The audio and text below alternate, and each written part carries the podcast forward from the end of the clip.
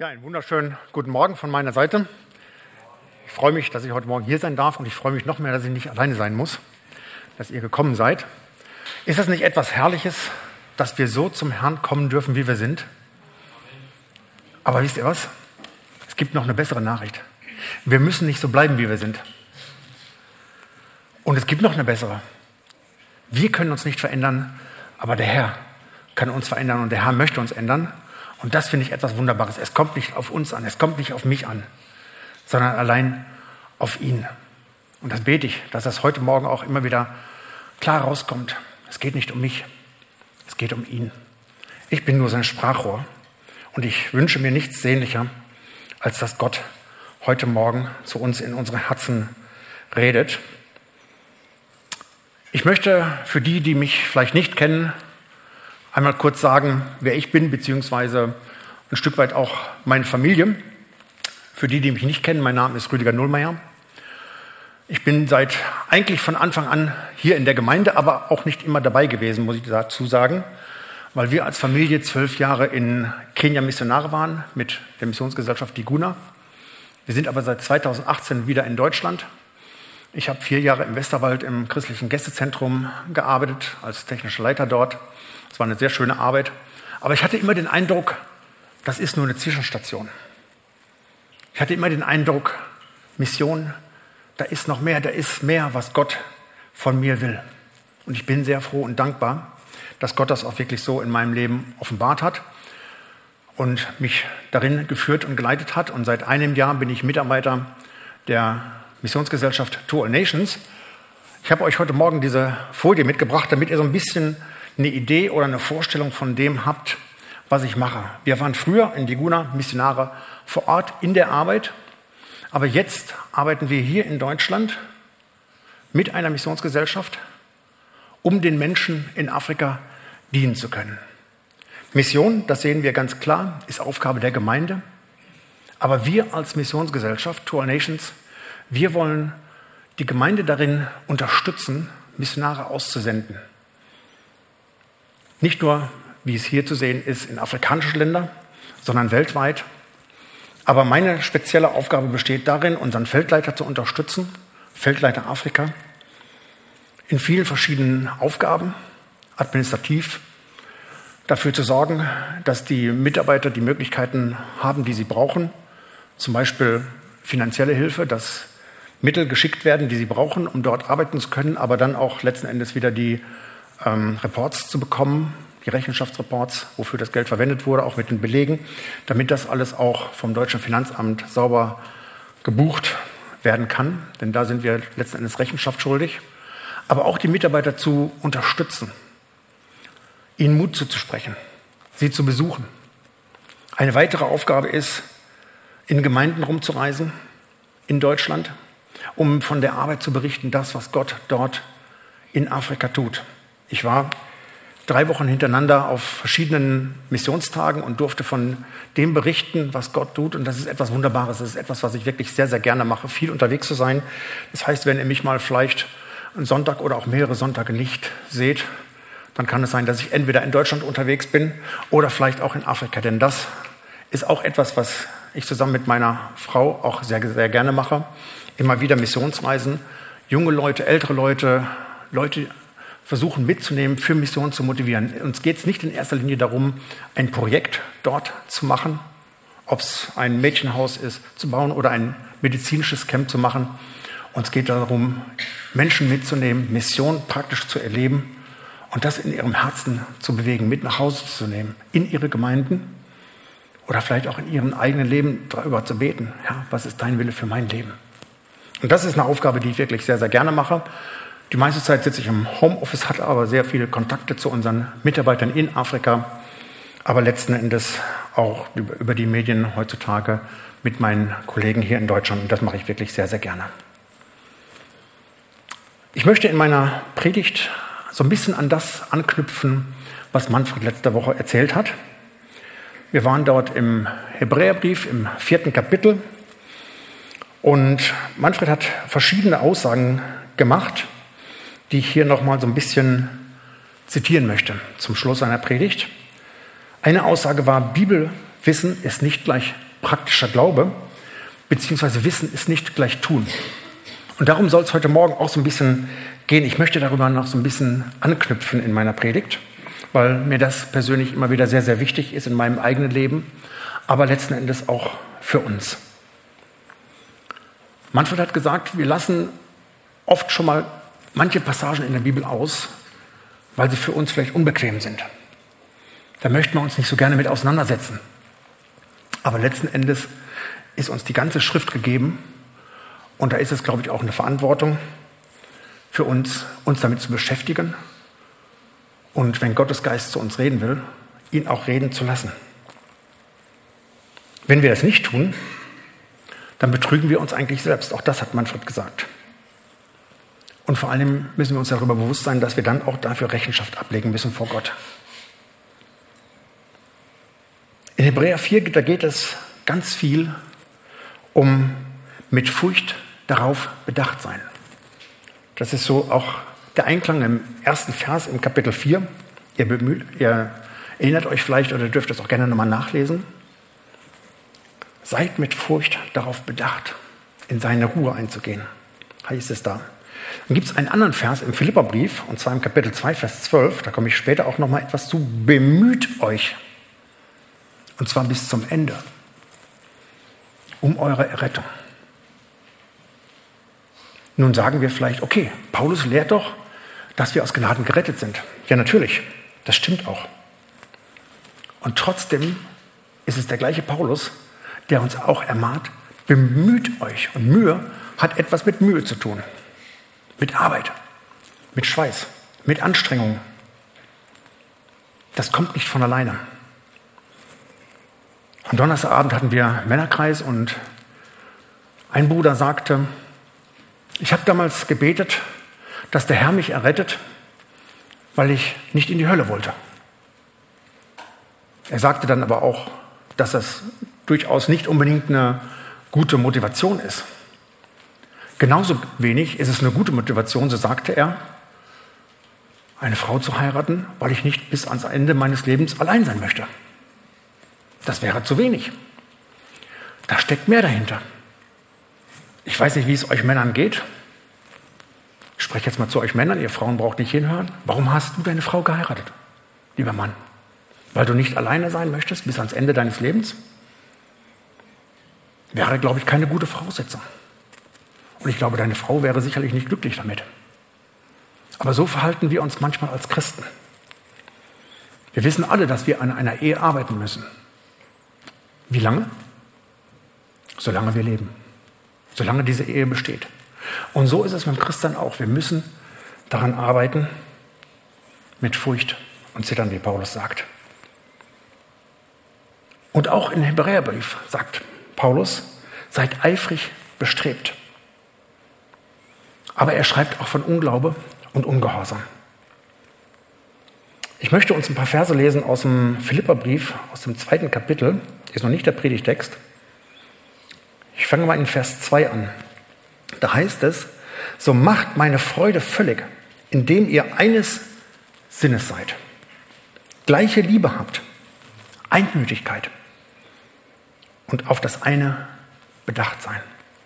Tut nichts aus Selbstsucht, sondern in Demut achte einer den anderen höher als sich selbst.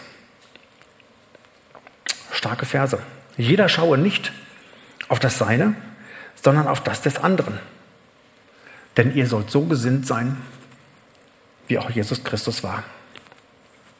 Und wir wissen, Jesus als Gottes Sohn, er war in der Herrlichkeit. Er hat die Herrlichkeit bei seinem Vater verlassen. Hat es nicht wie ein Raub festgehalten, Gott zu sein, sondern er hat sich gedemütigt, er ist Mensch geworden, wie wir um uns mit seiner Liebe zu erreichen. Und das ist etwas Wunderbares. Die Verse gehen dann weiter. Und dann heißt es in Vers 12, darum meine Geliebten, wie ihr alle Zeit gehorsam gewesen seid, nicht allein in meiner Gegenwart, sondern jetzt noch viel mehr in meiner Abwesenheit, verwirklicht oder erwirkt eure Rettung mit Furcht und Zittern. Das sind starke Verse, die der Paulus uns hier gibt. Und deswegen möchte ich meine Predigt überschreiben mit dem Thema lebendiger Glaube ist gleich praktischer Glaube.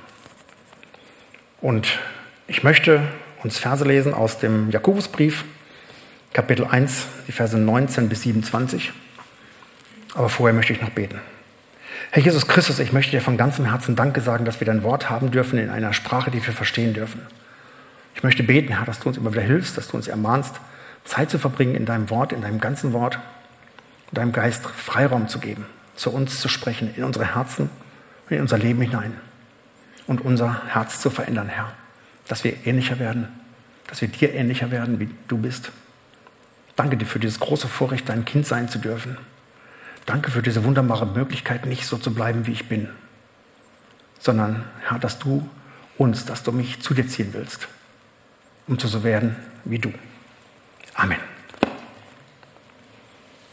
Jakobus schreibt diesen Brief, diesen Jakobusbrief an gläubige Juden, die außerhalb Israels leben. Wir wissen, dass die Juden damals im Alten Testament von den Assyrern fortgeschleppt wurden, verjagt wurden. Sie kamen nach Assyrien, nach Babylonien und haben dort in Gefangenschaft gelebt. Gott hatte eine Zeit gesetzt, 70 Jahre. Und einige kamen nach diesen 70 Jahren wieder zurück nach Israel, aber nicht alle. Ein Teil blieb auch dort. Als Jesus Christus auf dieser Erde wandelte, wurde er nicht von allen Juden akzeptiert. Die meisten haben ihn abgelehnt. Und als Konsequenz dessen wurden sie verstreut wiederum über die ganze Welt. Und viele leben bis heute in vielen verschiedenen Ländern außerhalb Israels. Nicht alle sind bis jetzt zurückgekehrt. Aber in der damaligen Zeit, der Jakobusbrief wurde ja noch vor dem Jahr 70 geschrieben, waren viele Israeliten, die außerhalb lebten Israels, und an sie schreibt er. An die zwölf Stämme außerhalb Israels. Quasi ein Rundbrief, kein Brief an eine Gemeinde, wie Paulus das oft getan hat, sondern eigentlich an alle Juden in der ganzen Welt. Er nennt sie Brüder. Sie waren gläubige Juden. Aber sie haben Verfolgung erlitten. Auch davon lesen wir im Jakobusbrief.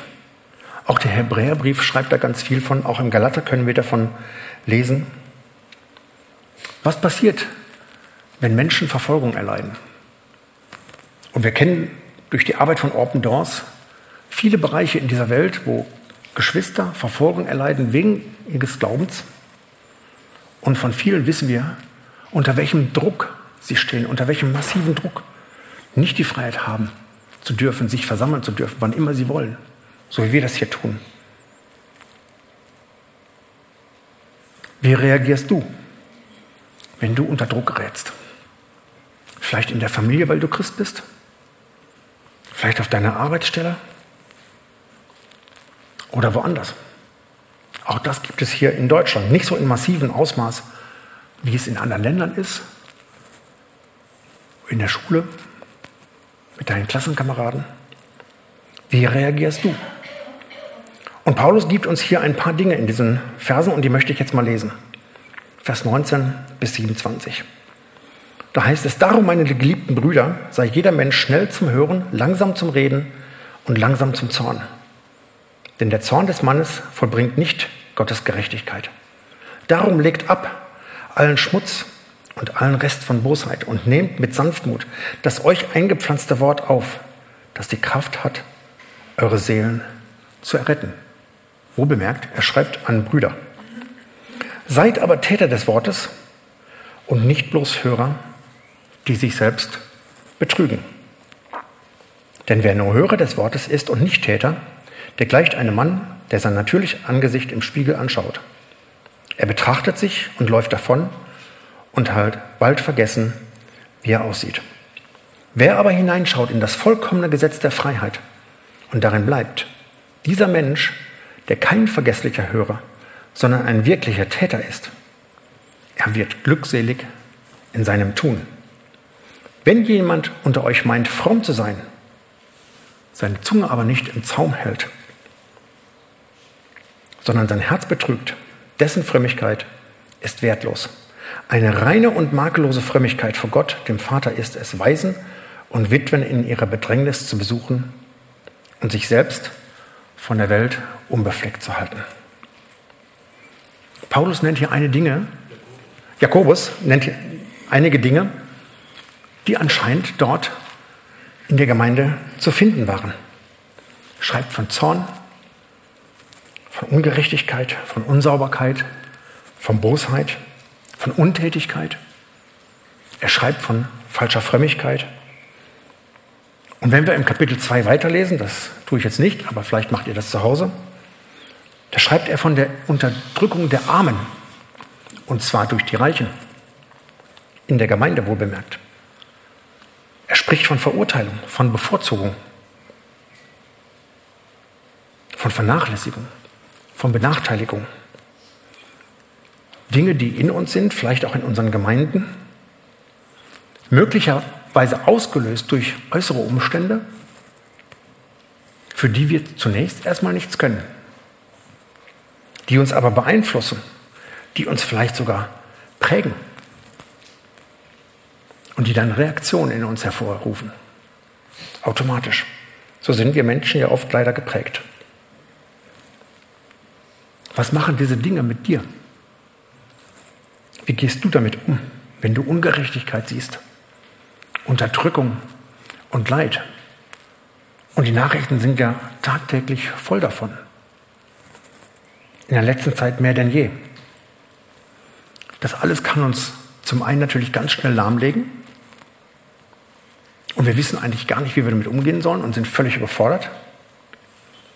Vielleicht führen, fühlen wir uns sogar als Opfer, wenn wir es in der Schule, am Arbeitsplatz oder vielleicht auch in der Familie erleben. Diese Dinge sind real. Die Frage ist, sollen wir dabei stehen bleiben? Und ich glaube, die Antwort ist nein. Jakobus fordert seine Hörer, seine Empfänger auf, seid nicht nur Hörer des Wortes, sondern auch Täter. Vielleicht kennt ihr das, wenn ihr einen Kollegen habt oder einen Bekannten, der Probleme in seinem Leben hat, in seiner Ehe, vielleicht Alkoholiker, Drogen, verschiedene andere Probleme. Und er kennt Jesus nicht und ihr habt dieses Verlangen, ihm Gottes Liebe weiterzugeben. Und er versucht ihn zu ermutigen, komm zu Jesus. Und ich glaube, oftmals wurde dann auch so ein bisschen der Fehler gemacht, komm zu Jesus und alles wird gut. Nein, das glaube ich nicht weil die Umstände bleiben so. Aber ich glaube, was sich ändert und was sich ändern kann, ist unsere Einstellung zu den Dingen und wie ich damit umgehe. Und das macht einen riesen Unterschied. Und ich glaube, dass Gott uns dadurch hilft.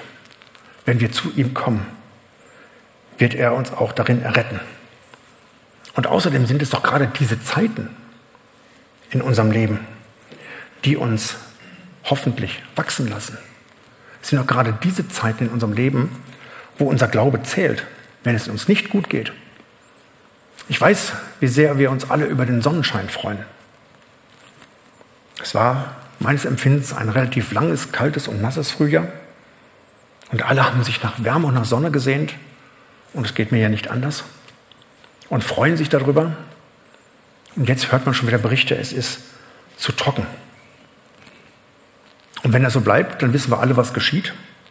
Die Natur wird darunter leiden, die Blumen werden welk, das Gras wird braun, Wasserknappheit, mal ganz zu schweigen. Und so ist es doch auch in unserem Leben. Wenn in unserem Leben immer nur die Sonne scheint, wenn immer alles nur glatt läuft, dann sind wir doch genau so, wie die Natur uns es vormacht. Da können wir davon lernen. Und da finde ich gerade den Psalm 1 wunderbar. Glücklich ist doch der, der am Wasser des Lebens wohnt, der wie ein Baum ist, der immer grünt. Und so lass uns doch auch immer wieder nah beim Herrn bleiben. Nicht damit alles gut wird, sondern weil wir erleben dürfen, dass wenn stürmische Zeiten kommen, wir ausreichend Versorgung haben, wir ausreichend Wasser haben, wir feste Wurzeln bekommen und grün bleiben. Denn ein grüner Baum ist es, an dem sich die Menschen freuen, an seinem Schatten und nicht letzten Endes nur die Menschen, sondern auch die Tiere. Was unser liebevoller Herr macht, das weiß er am besten. Wir brauchen uns oft nicht beschweren, Herr, nimm diese Dinge von mir, sondern gib mir die Kraft, da durchzukommen. Wen der Herr liebt, den erzieht er. Und da ist nicht die Frage, ob uns Gottes Erziehung gefällt. Genauso wenig, wie wir unsere Kinder fragen, ob ihnen unsere Erziehung gefällt. Oder hat das jemand von euch gemacht? Also ich nicht. Können meine Kinder bezeugen. Sondern ich habe gehandelt, wo ich davon überzeugt war, wie es richtig ist. Und wenn wir uns als Eltern das zugestehen, wie viel mehr sollten wir es eigentlich Gott zugestehen in unserem Leben? Bist du ein Täter des Wortes und lässt diese Dinge zu in deinem Leben? Oder rebellierst du noch dagegen? Lasst uns zu Tätern werden. Lasst uns aus der Passivität herauskommen. Und lasst uns Gott in unserem Leben wirken, unsere Perspektive zu verändern. Warum? Weil wir dann glücklich sind. Das sagt die Bibel. Wie war das übrigens eigentlich damals bei Jesus? Wie ging Jesus damit um? Mit Leid, Ungerechtigkeit, Beleidigung? Und zwar als er am Kreuz hing. Die Juden haben ihm zugerufen, der du den Tempel abbrichst und in drei Tagen auferbaust. Rette dich selbst. Wenn du Gottes Sohn bist, so steige vom Kreuz herab. Es wäre Gott ein kleines gewesen, dies zu tun. Und wahrscheinlich wären viele Menschen zum Glauben gekommen. Es wäre doch ein super Zeugnis gewesen. Aber es war nicht Gottes Wille. Weil wir dann immer noch verloren wären. Gottes Perspektive ist eine ganz andere wie unsere. Unser Plan ist nicht gleich Gottes Plan. Oft mögen wir vielleicht Gottes Wege nicht verstehen und das ist okay. Aber lasst uns ihm vertrauen, dass seine Wege besser sind wie unsere Wege, denn das ist das, was sein Wort sagt. Fragen wir immer noch nach dem Warum? Warum lässt Gott das zu? Warum lässt Gott Leid zu? Wenn es ihn gibt, dürfte es doch kein Leid geben. Oder fragst du schon, wozu? Herr, wozu willst du das gebrauchen in meinem Leben? Sind da vielleicht Dinge, die dir nicht gefallen, die du hinwegnehmen möchtest? Jesus hat seinem Vater komplett vertraut. Er hat gesagt, er tut den Willen des Vaters. Und hier hängt er am Kreuz. Und was sagt er? Mein Gott, mein Gott, warum hast du mich verlassen? Er sagt nicht mein Vater. Das müssen wir hier ganz deutlich unterstreichen. Mein Gott, mein Gott, warum hast du mich verlassen? Ja klar, kennen wir letzten Endes schon auch die Antwort.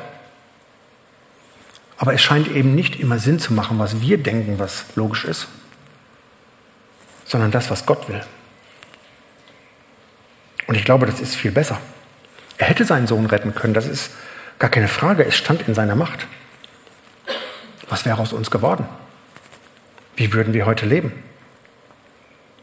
Jesus hat es aus Liebe getan. Er hat sich selbst gedemütigt. Er hat freiwillig, weil er Gott ist und weil er uns lieb hat, die Herrlichkeit bei seinem Vater verlassen, ist freiwillig ans Kreuz gegangen, ist freiwillig gestorben, weil er dich lieb hat, weil er mich lieb hat und weil er nicht will, dass du und ich oder jeder andere Mensch verloren geht. Seine Taten waren letzten Endes ein Beweis seiner Liebe. Wenn ich zu meiner Frau sage, Schatze, ich liebe dich, dann löst das unglaubliche Glücksgefühle bei ihr aus. Zumindest für einen Moment. Wenn dann dem aber keine Taten folgen, was hat denn dann meine Frau davon? Gar nichts. Im Gegenteil, sie wird sich letzten Endes sogar ärgern. Sie hat dann Erwartungen an mich. Du hast gesagt, du liebst mich. So? Zeig es mir doch mal. Ich glaube, ihr versteht alle, was ich meine. Jesu Liebe war der Beweis, dass er Gott ist. Und sein Tod am Kreuz ist der Beweis für seine Liebe. Jetzt stellt sich wieder die Frage, was sollen wir denn tun? Die Schrift sagt, seid Täter des Wortes. Ja, was sagt denn das Wort? Möchte ich mit uns ein paar Bibelstellen anschauen. Eine haben wir schon gelesen. Eine reine und makellose Frömmigkeit vor Gott, dem Vater, ist es, Waisen und Witwen ihrer Bedrängnis zu besuchen und sich von der Welt unbefleckt zu halten. Das sind ja zwei Aspekte, die Jakobus hier anspricht. Den Waisen und Witwen zu dienen und sich selbst von der Welt unbefleckt zu halten. Und ich glaube nicht, dass Jakobus hier nur von Witwen und Waisen spricht. Wenn wir das mal in unseren Kontext beziehen, da gibt es noch viel mehr. Es gibt Gefangene, die wir besuchen können. Es gibt Obdachlose, die wir besuchen können. Alte Menschen zu Hause, im Altenheim, im Krankenhaus und viele verschiedene Dinge auch noch dazu. Flüchtlinge. In Apostelgeschichte 6, da lesen wir davon, dass die Apostel so beschäftigt waren mit der Verkündigung des Evangeliums, so viele Menschen kamen zum Glauben und sie wussten eigentlich gar nicht, wie sie es schaffen sollen, aber auch zu der Zeit gab es schon Arme. Und die Armen fühlten sich vernachlässigt. Auch damals gab es schon Hunger, auch damals gab es schon Lebensmittelverteilungen. Und die Apostel kommen zusammen unter der Leitung des Heiligen Geistes und sie beten. Und sie wählen Armenpfleger, sie wählen Diakone aus für die Gemeinde, für den Dienst an den Witwen. Das waren nicht irgendwelche Männer. Das waren nicht Männer, die sonst nichts Besseres zu tun hatten. Nein, es waren Männer voll Heiligen Geistes. Sie haben sie unter Gebet, unter der Leitung des Heiligen Geistes ausgewählt. Und genauso macht es doch auch unsere Gemeindeleitung. Auch sie ist sehr vorsichtig. Und unter Gebet und in der Leitung des Heiligen Geistes wählen sie Älteste aus.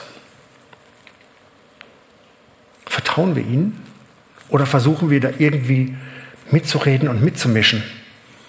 Oder meinen vielleicht, sie beraten zu müssen? Wie viel beten wir für unsere Gemeindeältesten, für unsere Gemeindeleitung? Da beziehe ich mich selbst mit ein. Werde vom Hörer, Klammer auf, von Gerüchten, Klammer zu, zum Täter, zum Beter. Ich glaube, dass da ein großes Geheimnis drin liegt. Ein anderer Punkt, haltet euch von der Welt unbefleckt. Das ist gar nicht so einfach in unseren Tagen. Das fängt beim Handy an, geht über das Handy, geht über Zeitschriften, Internet, Nachrichten, vieles Verschiedene. Und es beeinflusst. Wie viel Zeit verbringen wir mit diesen verschiedenen Medien und wie viel Zeit verbringen wir im Wort Gottes? Sag mir, wie viel Zeit du mit dem Handy verbringst und wie viel du betest und ich sage dir, wer du bist, hat mal jemand gesagt. Und ich glaube, da ist viel Wahres dran. Das, wo wir uns mit beschäftigen, das prägt uns. Unwillkürlich. Das merken wir gar nicht. Ist euch schon mal aufgefallen, dass Gott, bevor er den, uns den Missionsbefehl gegeben hat, wohl bemerkt Befehl, also etwas, was wir ausführen sollen, nicht was wir uns aussuchen können, da hat Jesus uns zwei andere Gebote gegeben. Wenn wir das in Matthäus 22 mal nachschauen, da heißt es in Vers 37, du sollst den Herrn, deinen Gott, lieben mit deinem ganzen Herzen, mit deiner ganzen Seele, mit deinem ganzen Verstand. Das ist das erste Gebot, sagt Jesus, und das zweite ist ihm gleich. Du sollst deinen Nächsten lieben wie dich selbst. Als erstes die Frage, wer ist mein Nächster? Der Nächster ist jemand, der dich braucht, der deine Hilfe braucht, deine Liebe, dein Gebet.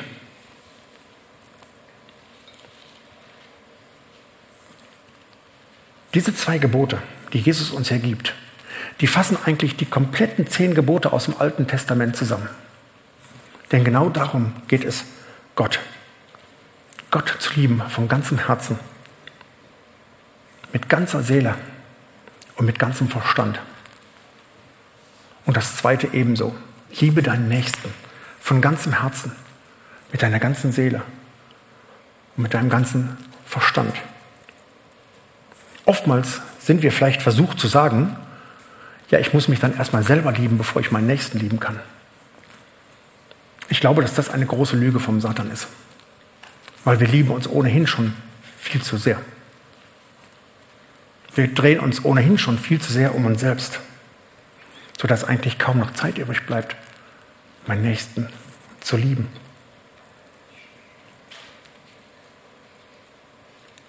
Liebe deinen Nächsten wie dich selbst, das spricht von einer Qualität, von einer Intensität. Nicht erst mich selbst und dann der Nächste. Und dann macht das einen großen Unterschied. Es geht hier um eine gesunde Balance, eine Ausgewogenheit in dem Maß an Liebe, was wir geben. Und ich glaube, wenn wir das alles befolgen würden, dann glaube ich, sähe die Welt viel besser aus, insgesamt gesehen. Es gibt aber auch Menschen, die lieben andere viel, viel mehr wie sich selbst. Die kümmern sich so gut wie gar nicht um sie. Und ich glaube, das ist die andere Seite, wo wir manchmal vielleicht sogar vom Pferd fallen können. Ich bin persönlich kein Freund davon, zu sagen, wir brauchen Zeit für uns, müssen uns mal um uns selbst kümmern. Ich bin eigentlich eher so ein Typ, der auch gerne von der anderen Seite vom Pferd fällt. Und vielleicht kennt mich auch der eine oder andere als ein solcher. Diese zwei Gefahren gibt es, aber ich glaube, die erste Gefahr ist deutlich größer. Aber interessant ist, dass Jesus uns diese Gebote gegeben hat, bevor er uns den Missionsbefehl gegeben hat. Das eine geht nämlich ohne das andere nicht. Wenn Jesus sagt, mir ist gegeben alle Gewalt im Himmel und auf Erden, darum geht hin und machet zu Jüngern alle Völker, taufet sie auf den Namen des Vaters und des Sohnes und des Heiligen Geistes und lehret sie halten alles, was ich euch befohlen habe. Und siehe, ich bin bei euch alle Tage bis an das Ende der Welt. Dann müssen wir uns auch die Frage stellen, was hat Jesus denn seine Jünger gelehrt? Dass er sie hier beauftragt. Lehret sie halten alles, was ich euch befohlen habe. Und ich glaube, dass diese beiden Gebote ein sehr zentraler Punkt sind dessen, was Jesus gelehrt hat in Matthäus Kapitel 22. Wenn wir dann aber weiterschauen in Matthäus Kapitel 25, da sagt Jesus, ich bin nackt gewesen und ihr habt mich gekleidet. Ich bin krank gewesen und ihr habt mich besucht. Ich bin im Gefängnis gewesen und ihr seid zu mir gekommen. Und dann fragen die Jünger, äh, wann war das? Wann warst du nackt? Wann haben wir dich gekleidet? Wann warst du hungrig? Wann haben wir dir zu essen gegeben? Wann warst du im Gefängnis? Wann haben wir dich besucht? Und Jesus sagt, dass ihr was ihr meinem, was ihr einem dieser geringsten Brüder getan habt, was ihr anderen getan habt, was ihr euren Nächsten getan habt, das habt ihr mir getan. Und dann bekommt dieses Wort Jesu eine ganz andere Perspektive. Was sagt denn das Wort Gottes noch? Im Kapitel 19 im Matthäus-Evangelium, da heißt es, und jeder, der Häuser oder Brüder oder Schwestern oder Vater oder Mutter oder Frau oder Kinder oder Äcker verlassen hat, um meines Namens willen, der wird es hundertfältig empfangen und das ewige Leben ererben.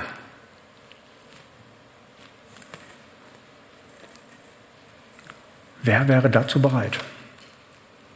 Wenn Gott dich ruft, zu sagen, ich lasse alles hinter mir, ohne Wenn und Aber und bin bereit zu gehen.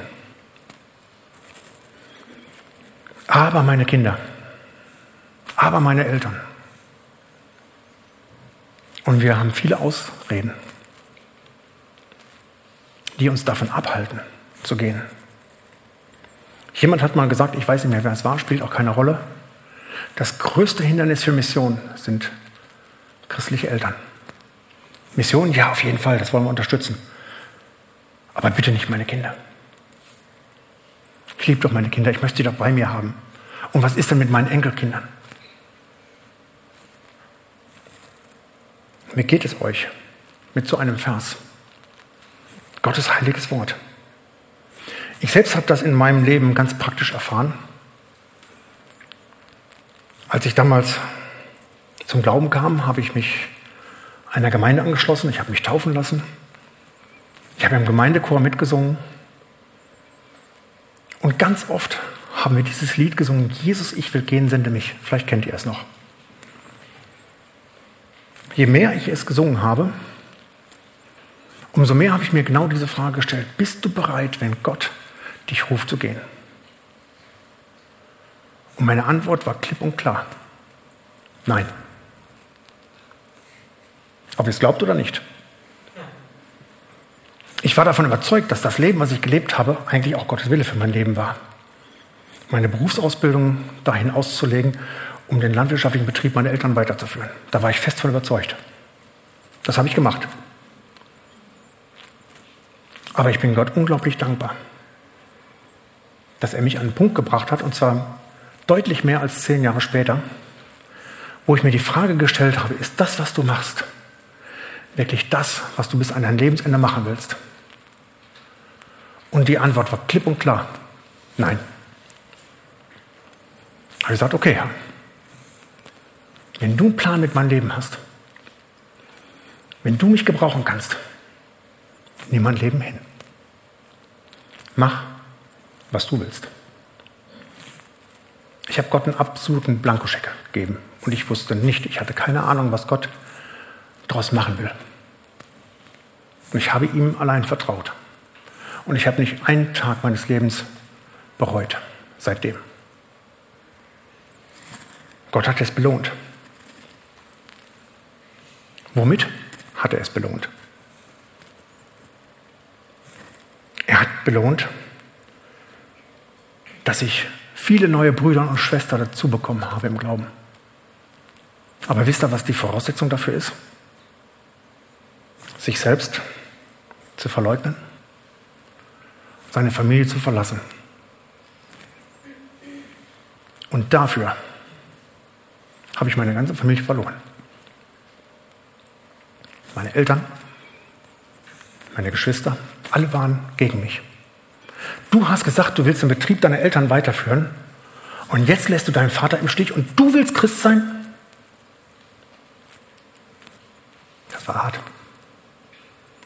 Aber ich wusste, das ist der Weg, den Gott für mich bereitet hat.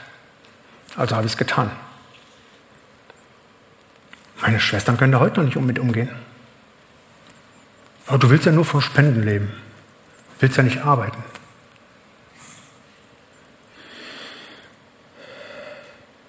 15 Jahre später hat meine Mutter gesagt, wir haben es nicht verstanden. Es war eine schwere Zeit. Aber es war richtig. Preis den Herrn. Das ist nichts, was ich machen kann. Das hat Gott geschenkt. Und dafür bin ich ihm unglaublich dankbar. Ich habe so viele neue Geschwister dazu bekommen im Herrn. Das ist eine wahre Freude. Wer all diese Dinge, die hier in Matthäus 19, Vers 29 stehen, verlässt um meines Namens willen, der wird es hundertfältig empfangen. Ich kann heute Morgen bezeugen, dieses Wort ist wahr. Sonst stände ich nicht hier. Es ist nicht einfach. Aber Jesus hat uns auch nie ein einfaches Leben verheißen. Im Gegenteil. Er hat uns Verfolgung verheißen. Um meines Namens willen werdet ihr leiden. Sind wir dazu bereit? Ich möchte noch einen anderen Aspekt behandeln, in der kurzen Zeit, die mir noch bleibt. Und zwar geht es weiter im Jakobus Kapitel 2. Diese Verse möchte ich nicht lesen. Lest sie bitte zu Hause. Da schreibt der Jakobus davon, ab Vers 14 bis 22, Glaube ohne Werke ist tot. Das heißt, Werke sind der Beweis für meinen Glauben. Jakobus widerspricht nicht dem Paulus, der gesagt hat, ihr seid aus Gnaden gerettet. Natürlich sind wir aus Gnaden gerettet. Aus Gnaden dürfen wir glauben. Und das ist etwas Wunderbares. Und da bin ich dankbar dafür. Denn von mir aus könnte ich es nicht. Aber ich sagte am Anfang, wie wunderbar ist es, dass wir zum Herrn kommen dürfen, wie wir sind. Aber noch besser ist es, dass wir vom Herrn nicht so bleiben müssen, wie wir sind. Das ist doch fast doch ein größeres Geschenk. Die Wahrheit ist doch, dass Glaube und Werke zusammengehören. Sie widersprechen sich nicht. Wir können sie nicht voneinander trennen. Der Glaube kommt durch das Wirken des Heiligen Geistes in unser Leben. Und wenn jemand zum Glauben kommt, dann empfängt er den Heiligen Geist und das ist etwas Wunderbares. Aber genau dieser Heilige Geist, der möchte Frucht wirken in unserem Leben. Diese Frucht dürft ihr nachlesen in Galater 5. Freude, Friede, Geduld, Freundlichkeit, Güte, Treue, Sanftmut, Selbstbeherrschung. Hier steht nicht Früchte, hier steht Frucht. Es ist eine Frucht.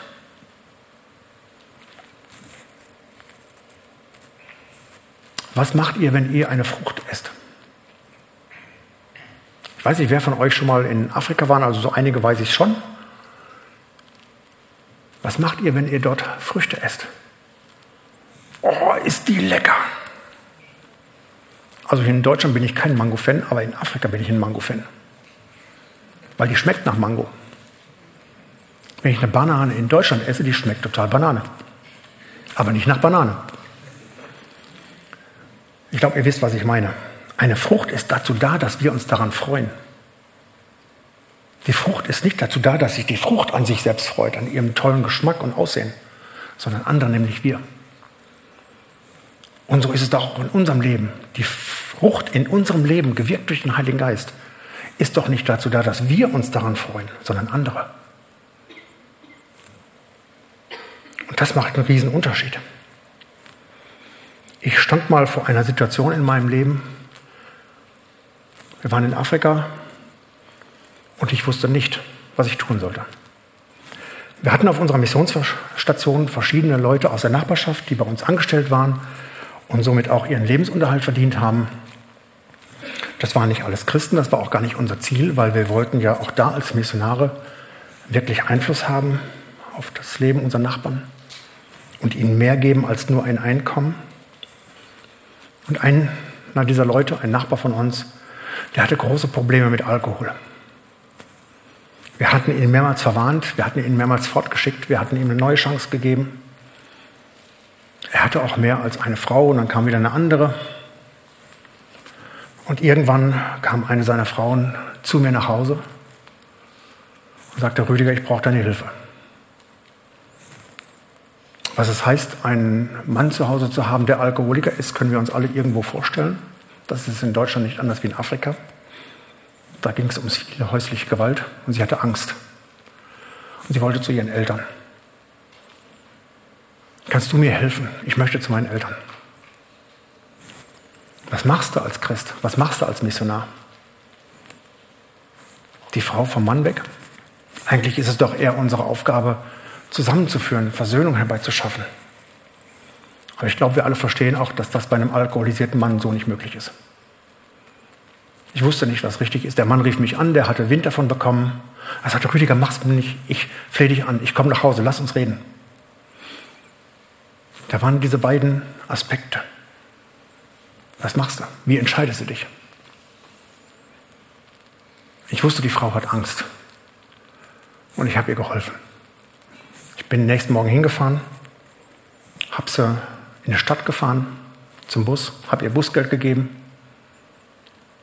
und es hatte mir irgendwie so das Herz zerrissen. Ich wusste nicht, war das jetzt richtig, was du gemacht hast oder nicht. Bei uns war es so, wenn wir dann in Eldoret in der Stadt waren, da fährt man nicht einfach nur so hin, das sind knapp 40 Kilometer. Man versucht das noch mit irgendwas Nützlichem zu verbinden, also bin ich einkaufen gegangen. Ich bin in den Supermarkt gegangen und in Kenia ist das so üblich, du gehst in den Supermarkt und da wird christliche Anbetungsmusik gespielt, das ist normal. Finde ich aber sehr, sehr schön. Könnte man in Deutschland auch mal einführen. Ich komme da rein, ich höre christliche Musik, freue mich. Ich höre nochmal hin. Ein deutsches Lied. Ich denke, das ist sehr interessant. Ich höre nochmal hin. Manfred Siebert. Ich weiß den Titel des Liedes leider nicht mehr, aber darin ging es darum, du bist gesegnet und darum sei ein Segen. In dem Augenblick wusste ich, dass das, was ich getan hatte, richtig war. Das ist doch kein Zufall. Dass gerade zu dem Zeitpunkt, wo ich da reinkomme, in dieser Situation das Lied abgespielt wird. Da hatte Gott doch schon seine Hand im Spiel. Wahrscheinlich Wochen im Voraus. Es gab in Kenia einen christlichen Radiosender. Ich kannte auch den Bruder, der den betrieben hat, ein kenianischer Musiker, sehr bekannt, schreibt echt richtig gute Lieder. Und er hatte immer, ich hatte ihn Wochen später getroffen und hatte ich ihm diese Geschichte erzählt. Wir waren befreundet. Und dann sagte er, ja, sagte, ich bin immer wieder irgendwie bestrebt, auch so internationale Musik zu spielen. Wie er das mit den Rechten gemacht hat, weiß ich nicht. War auch nicht mein Problem, ist auch nicht meine Frage gewesen. Aber Gott hat ihn dazu geleitet, dass er in diesem Augenblick genau dieses Lied gespielt hatte, was ich brauchte. Wenn Gott dir einen Auftrag gibt, dann gibt er dir auch die Kraft, den Auftrag auszuführen. Was immer es auch ist. Jesu Werk am Kreuz wurde erst durch seine Liebe vollkommen. Abraham wurde gerecht genannt aufgrund seines Glaubens und seiner Werke. Und deswegen wurde er Freund Gottes genannt. Bist du auch ein Freund Gottes? Ich komme langsam zum Schluss. Johannes sagt im dritten Kapitel des Johannesevangeliums, wer an ihn glaubt, der wird nicht gerichtet. Wer aber nicht glaubt, der ist schon gerichtet. Denn er glaubt nicht an den Namen des eingeborenen Sohnes Gottes. Das verstehen wir doch alle bis dahin. Wenn wir aber mal den Vers 36 im gleichen Kapitel lesen, und zwar nach der Luther 84, da heißt es, wer an den Sohn glaubt, der hat das ewige Leben. Wer aber dem Sohn nicht gehorsam ist, der wird das Leben nicht sehen, sondern der Zorn Gottes bleibt über ihm. Glaube hat mit Gehorsam zu tun. Ich kann nicht sagen, ich glaube, bin aber auf der anderen Seite ungehorsam. Seid nicht nur Hörer des Wortes, sondern auch Täter. Wenn ich meiner Frau nur sage, dass ich sie liebe, ohne es ihr meine Liebe zu zeigen und zu beweisen, dann ist sie leer und tot. Ich bin Gott dankbar, dass er Geduld hat in meinem Leben und dass er mit mir noch nicht zum Ziel gekommen ist, aber ein ganzes Stück näher. Ich habe keinen Tag in diesem, seit diesem Zeitpunkt in meinem Leben vermisst, wie ich es schon vorhin erzählt habe.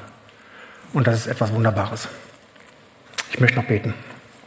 Wir stehen dazu auf. Herr Jesus Christus, ich möchte dir von ganzem Herzen Danke sagen, dass du ein wunderbarer Gott und Vater bist, dass du uns lieb hast. Herr, ich möchte nicht, dass wir uns in dieser Liebe immer ausruhen und drin baden, sondern ich bete, Herr, dass du zu unserem Herzen sprichst, dass du uns veränderst nach deinem Willen. Oftmals ist das schmerzvoll, oftmals sind es stürmische Zeiten in unserem Leben, die du dazu gebrauchst. Aber hilf uns, Herr auf dich zu sehen, auf dich zu hoffen und auf dich zu hören und das zu tun, was du von uns willst. Amen.